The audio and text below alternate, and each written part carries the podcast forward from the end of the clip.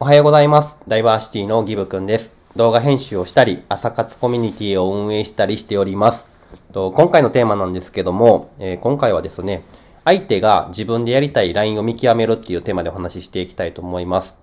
えっ、と、まあ、これなんでかっていうところなんですけど、えっ、と、結構もう自分で全部やってあげようみたいな感じでやってしまうと、まあ、それって全部が全部相手のためじゃないよみたいなところの話をしていきたいなと思うんですけども、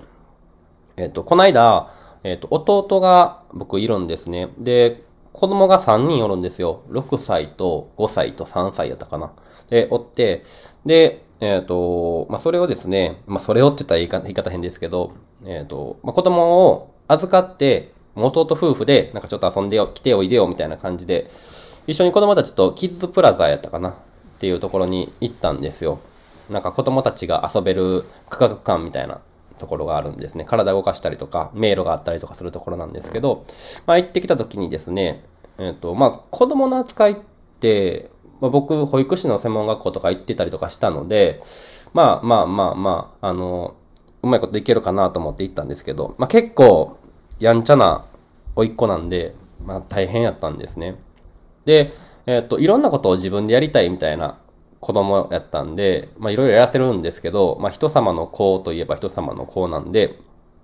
えっ、と、それをやっちゃダメだよとか、これは多分まだこの年の年齢やったら無理やな、みたいな、難しいなっていうことは補助してあげたりとか、で、ロッククライミングみたいなしてる時には後ろから支えてあげたりとか、まあ結構しちゃったんですけど、なんだろうな。結構、やっぱり、最初の方って、やっぱ人見知りとかをされてるから、こう、いやいやでも、やっぱり、やってもらうことに対して、何も言わないんですけど、時間が経つにつれてやっぱり仲良くなるじゃないですか。で、仲良くなった時に、えーっと、それは嫌や、みたいなことを結構言われるわけですよ。そこまでしなくてもいいとか、あの、手は繋がなくていいとか、そこ持たなくていいとか結構言われるんですけど、結構それって、その自分一人でできた時の感動をこう奪ってしまっててんなと思って、ちょっと子供たちに申し訳ないなって思っちゃったんですよね。なんか結構、しかも子供の吸収力ってめっちゃすごいなと思って、結構僕としても学びになったんですけど、あの、まあ、兄弟、こう6歳の子と5歳の子と3歳の子がいるってさっき言ったんですけど、6歳の子と5歳の子の2人だけで行ったんですね。で、やっぱり弟くんの方っていうのは、うん、お兄ちゃんに比べると、ちょっとビビリだったりするし、やったことないことに対してはめちゃめちゃ慎重にやるんですよ。だから、えっ、と、ロッククライミングを一人で降りるみたいなものも、えーなかなか一人でやるときには、まあ、怖がってたんですけど、一回自分の力で、支えなしに、やっちゃえば、二回目三回目って、一人でできちゃうし、なんかそれがもうおもろくて何回もやっちゃうみたいなことを、こう目の当たりにしたときに、あーなんか多分これって僕が無理やりにでも補助することはできたし、えっ、と、まあ、それで弟くんは安心した部分もあるかもしれないけど、こんなに楽しいと思えることってなかったんやろなと思ったら、あなんか、その、相手がこう自分でやりたいラインみたいな見極めるってめっちゃ大事なんやなっていうふうに思ったんですね。で、えっと、これって別に、その、子供だけ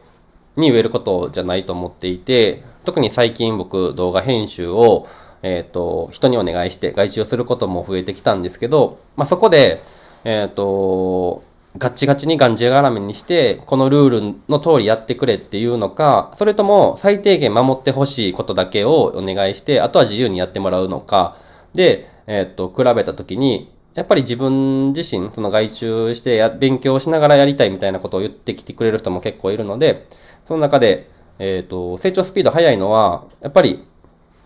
えっ、と、後者なのかなっていうふうに思いますね。うん、やっぱ自分の力でできたっていうのって、こう、なんやろな、ん何にもこう変え難いというか、すごい感動なんやなっていうのを子供の反応を見ても思いました。大人になったらなんかいろんなことでそういう感情みたいなものって薄まってしまうんじゃないかなと思うんですけど、子供ってその辺素直やし、で、えっ、と、うまくいったものに関してはまたやりたいっていうし、うまくいかなかったものに関しては、えっ、と、もう一回やりたいっていうか、もしくはもう飽きた、面白くない、嫌だ、怖い、みたいな感じの、まあ感情ではっきりしてるんで、まあそういうのを、子供と関わるので、そういうところを学べるっていうのはすごいいい機会だなというふうに思いました。というは言ってもですね、えかなり言うことを聞かないわがまま坊主ばっかりだったので、えっ、と、かなり、えっ、と、てんわ、てんやわんやして、えっ、と、もともと朝の11時ぐらいからかな、えっ、と、夜の6時ぐらいまで、えっ、と、一緒におる予定だったんですけど、もうバテてしまって、あの、室内でも遊んで、近くに公園あるんですけど、公園でも遊んで、え完全に、えっ、と、疲れて、えっ、と、4時ぐらいに、えパパの元に返したんですけど、ものすごいこう、パワーもらったし、まあ力も使ったけど、えっ、と、学びはあったなと思った、えっ、と、一日でした。まあ、その後、えっ、ー、と、姫路に行かないといけなかったので、ちょっと姫路に行くの、行く最中、ほんま寝そうやったんですけど、電車に過ごしたら全然なんかめっちゃ遠くまで行ってしまいそうやったんですけど、まあ、なんとか行けたんですけど、うん、すごいそこの経験とかっていうのはすごい学びになりましたというようなお話でした。で、えっ、ー、と、まあ、今回はですね、えっ、ー、と、まあ、相手が自分でやりたいラインを見極めるというテーマでお話しさせていただいたんですけども、えっ、ー、と、これって、うん、友達だったりとか、え親だったり、子供だったり、恋人だったり、仕事の上司だったり、部下だったり、まあ、いろんな人の、えっ、と、自分でやりたいラインを見極めるところにでも通ずる部分があるし、むしろ、えっ、と、そういうラインを見極めれる人っていうのは少なかったりするので、自分ここまでやりたいですみたいなことっていうのは、言ってみるのもいいんじゃないかなと。子供に帰ってじゃないけど。っていうのは、えっ、ー、と、思いました。ということで、えっ、ー、と、今回の話は以上です。えー、僕はこのラジオの他に動画編集のお仕事をやっています。ご依頼などがあれば、Twitter から DM でお願いします。では、今日も素敵な一日を過ごしてください。ダイバーシティのギブくんでした。じゃあまた